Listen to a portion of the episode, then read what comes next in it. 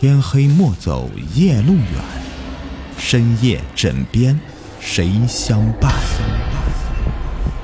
欢迎收听《灵异鬼事》，本节目由喜马拉雅独家播出。大家好，我是雨田，欢迎收听今天的《灵异鬼事》。今天故事名字叫做《庙子岭上赶尸人》第一集。在民国时期，荒山深处的庙子岭上有家晚上才开门营业的客栈。这天夜里，夜色如墨，四周一片寂静，只有树叶那轻轻的婆娑着。此时，客栈内却有灯火亮了起来。掌柜的李狗子手持煤油灯，将客栈门口挂着的两个白灯笼给点亮，口中喊道。开门喽！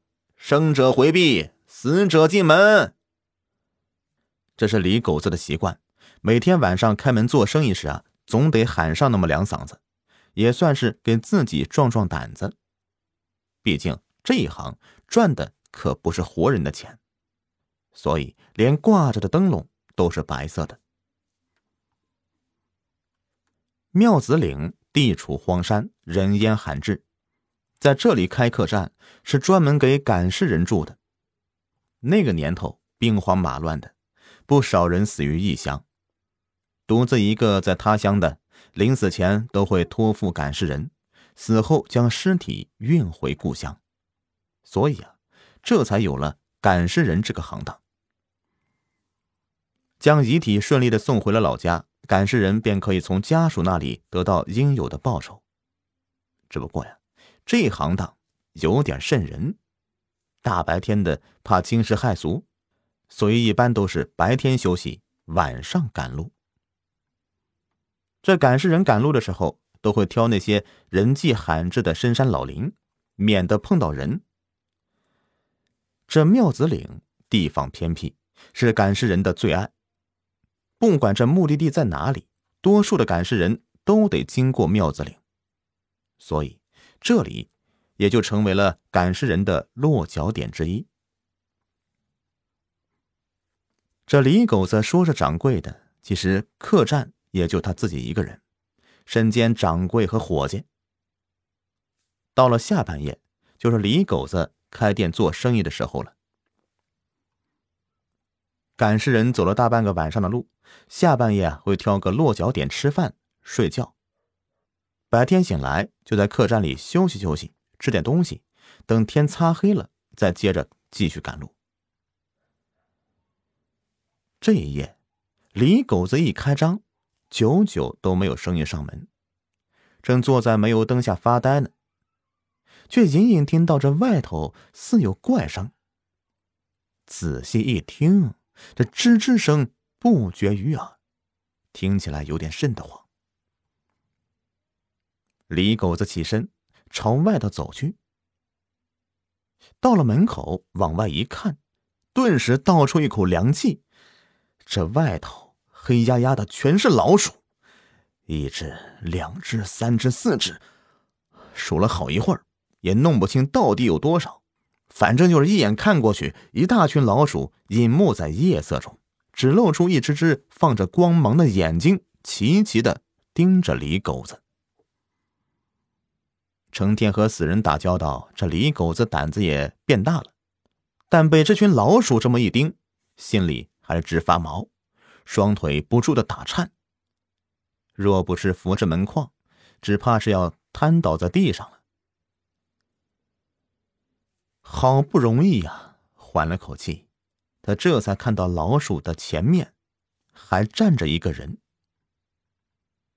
这个人的身材高大，长相。倒是很普通，是掉进人堆里再也找不到的那种。见到李狗子怕成这样，那人说道：“小兄弟，别怕，我叫刘三猫，今晚就在小哥这里投个宿，有劳了。”李狗子看着那群老鼠，话都说不利索了。那那那，这这些老鼠。刘三猫说：“没事儿。”这些老鼠可听话了，我是个赶鼠人，不好到一般的客栈投宿。刚好看到小哥这客栈挂着白灯笼，这才敢过来落个脚。这些老鼠自己能找到安身处，小哥不用担心，给我一间房就够了。说完，刘三猫吹了声口哨。说也奇怪呀，那群老鼠一听到口哨声，一下子就散开了，一会儿功夫，齐刷刷的。都消失不见了。这一大群老鼠来得快，去的也快。李狗子揉揉眼睛，简直就怀疑刚才自己是不是眼花了。进了店里，李狗子赶紧招呼刘三猫，给他倒杯热水，再利索的上了饭菜，还倒了一碗酒。刘三猫也饿了，也不客气，端起碗就狼吞虎咽。见状。李狗子问道：“刘大哥，我这店呢，专门招待赶尸人，一般人怕沾了晦气，从不愿来。这几年来，大江南北的怪事儿我也听得多了，可从来就没有听说过还有赶鼠人这个行当啊。”刘三猫放下碗，摸了摸下巴，哈哈笑道：“嘿嘿嘿嘿嘿，这有何怪呀？”天下之大，无奇不有。人死了，落叶归根，老鼠不也是这样吗？如今这世道乱，老鼠都被迫流落到外面去找吃食了。这不，走远了，认不得路，回不去了，就得劳烦我这样的人出马了。李狗子瞪大了双眼，可这酬劳你找谁要啊？刘三猫喝了口酒。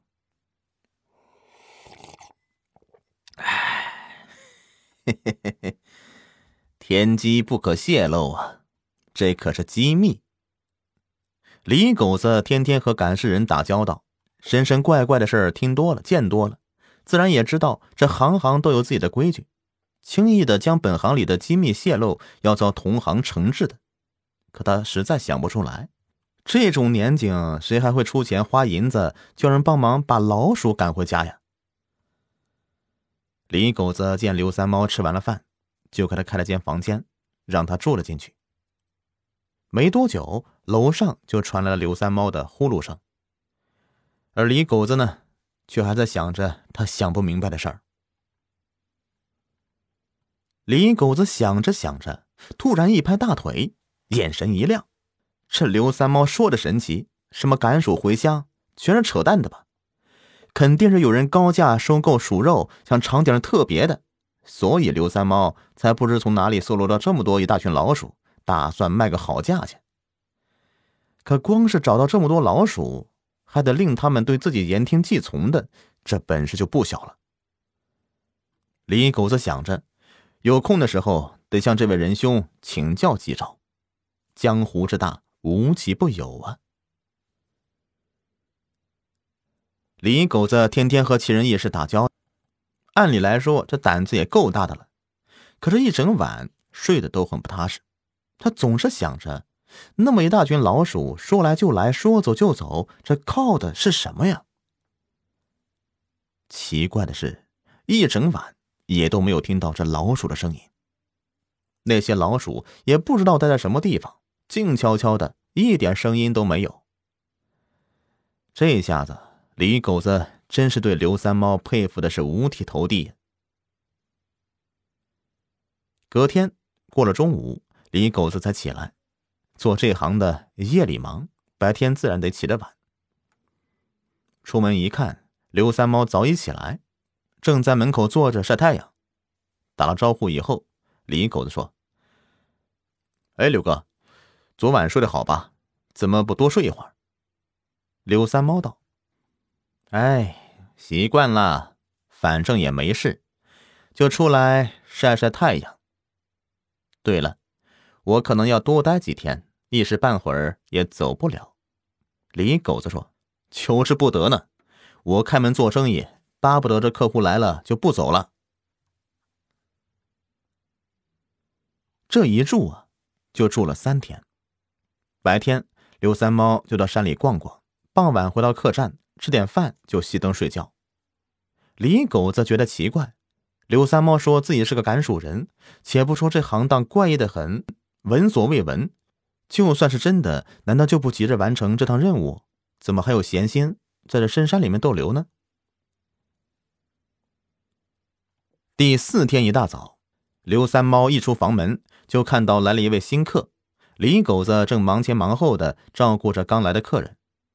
见刘三猫从楼梯上走下来，李狗子指着新来的客人对刘三猫说：“刘哥，这位客官要在这里歇脚，隔天就走。”看那人的装扮，穿着道士服，一旁有个担架，上面躺着个人，用白布盖着。刘三猫知道这是个赶尸人。刘三猫点点头，算是打过招呼了。对方也点点头，却拾着担架上了楼梯。进房以后，将房门关上了。李狗子在一旁低声道：“刘哥，他是赶尸人，您是赶鼠人。”也算是半个同行了。您大概也知道啊，赶尸这一行哎都有些孤僻，不愿与生人接触。待会儿，您要是没事儿，就别去打扰人家了啊。刘三猫点头，我晓得。上集已播完，下集更加精彩。